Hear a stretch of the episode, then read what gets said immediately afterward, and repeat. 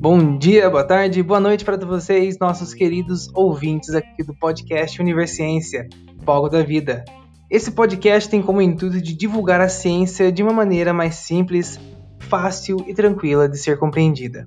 Meu nome é Alexandre, sou graduando no curso de Física Médica da ER Faculdade de Filosofia, Ciências e Letras de Ribeirão Preto. Bora começar?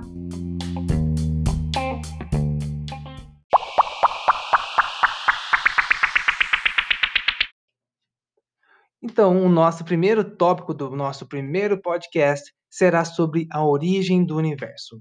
Uma pergunta que assombra muitas cabeças, principalmente dos jovens e crianças que estão aprendendo agora sobre o assunto. Mas antes de começarmos a ciência em si, é preciso lembrar dos precursores da ciência, os filósofos e as antigas civilizações. Imagine que você é morador de uma antiga civilização você pode aí escolher qualquer uma que você quiser. Agora, imagine que não existe nada de tecnologia. Sim, vamos começar desconstruindo a nossa atualidade para tentarmos entender o que realmente está acontecendo. É uma noite com o céu limpo, vários pontos luminosos no céu, e podemos chamá-los de estrelas. Eis aí uma dúvida: como que as estrelas não caem do céu? Será uma espécie de supercola ou apenas algo de sua imaginação? Mas afinal, o que são estrelas e por que bulhufas elas brilham? Então, você decide ir atrás de um sábio, que, baseado em costumes e crenças, responde que as estrelas são almas de pessoas queridas ou são luzes que os deuses utilizam para nos enxergarem. Mas você, por sua vez, não se dá convencido e vai atrás de outras pessoas em busca de respostas. E quando você se dá por conta, formou um grupo de pensadores, pensando em ideias que pudessem explicar cada coisa que acontece. Mas, voltando para agora, com todo o conhecimento adquirido, talvez possamos dizer que esse pensamento dos antigos filósofos estava errado. Porém, muito errado estamos nós em pensarmos isso. Esse pensamento estava correto para a época, pois era uma maneira de explicar algo com aquilo que se tinha. E muito além disso, graças a essa pequena fagulha, temos uma base de nossa ciência. A curiosidade em explicar e provar as coisas do dia a dia. Assim como a maior parte das coisas, a ciência vem evoluindo e mostrando que certos jeitos de pensar estão, de certa maneira, equivocados. Mas o fato mais intrigante é que a ciência acaba quebrando a própria ciência, com novas descobertas a cada dia. Não há uma verdade única, mas sim para o momento. Por isso, não podemos dizer que o modo de pensar antigo era errado, apenas desatualizado. Mas também cabe às civilizações se atualizarem perante as novas coisas. Bem, agora que nós temos certa noção entre verdade, vamos pegar esse exemplo dado acima: as estrelas. Para falarmos sobre estrelas, antes temos de falar sobre algo muito, muito, muito maior. Como o universo surgiu? De onde veio? E agora, José? Bom, para início de conversa, não temos somente um tipo de explicação, mas cinco. Hoje vamos falar somente da mais conhecida, a teoria do Big Bang. Então vamos entrar em nossa máquina do tempo e vamos viajar diretamente para o ano de 1920, dentro de uma espécie de laboratório, e para ser mais específico, nos Estados Unidos. Nesse laboratório, encontramos o cientista Edwin Hubble, que nesse momento está tentando estabelecer uma relação entre a distância entre galáxias e a velocidade com que as mesmas se aproximam ou distanciam. Para os esquecidos, assim como eu, galáxia é um enorme conjunto de estrelas, poeira e gases que ficam em, vamos dizer, algum lugar do espaço. Após certo tempo de estudo, chega a uma possível teoria. Hubble diz que quanto mais distantes se encontram as galáxias, mais rápido elas se distanciam. E que quanto mais perto elas estão, mais devagar elas se distanciam uma das outras, ficando postulado assim a lei de Hubble. Mas devido à nossa origem questionadora, surge a seguinte questão: Como é possível explicar o porquê isso acontece?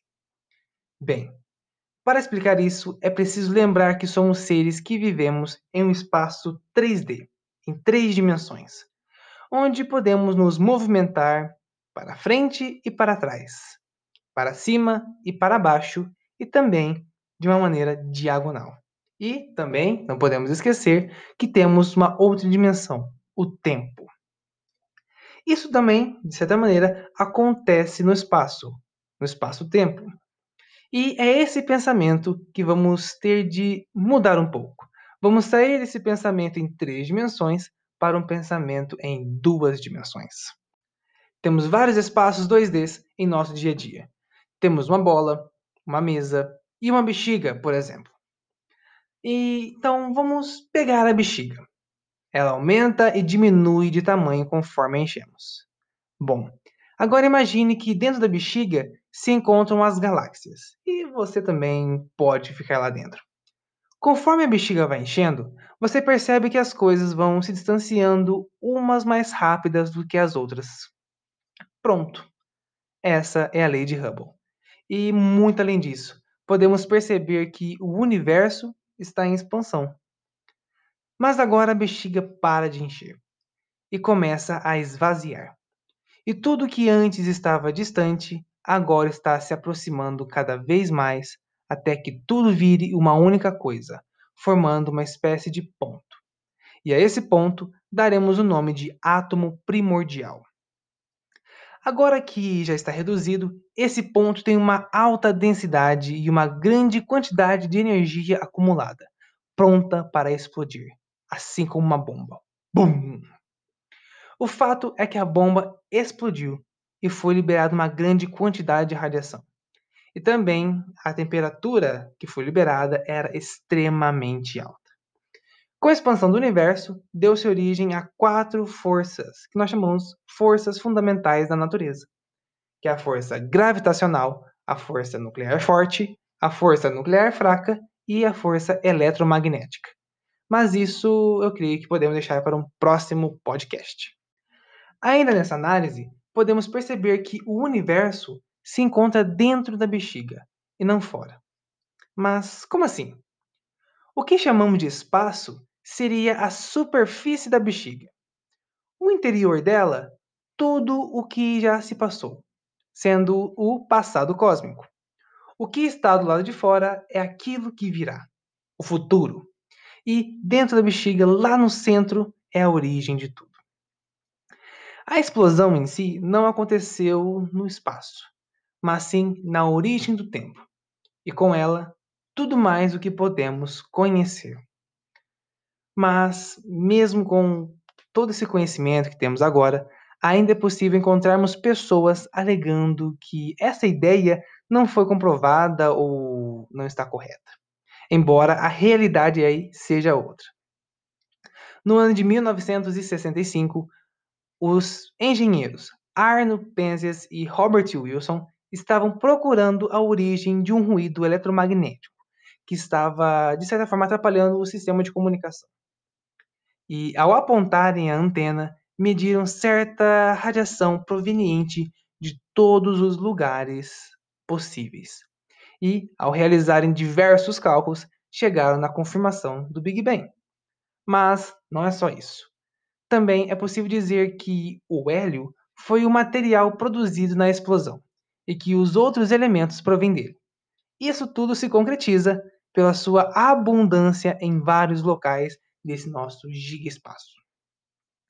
Até o presente momento, essa teoria ela foi comprovada. Assim como eu falei antes, nada impede do que outra teoria venha a ser descoberta. Assim como descobrir a teoria quântica que explica o motivo da explosão daquele átomo primordial. Tudo é possível. Tudo evolui. Por enquanto, temos de aceitar essas e outras coisas. assim como o final de nosso podcast. Muito obrigado pela atenção. Espero vocês no próximo episódio. Valeu!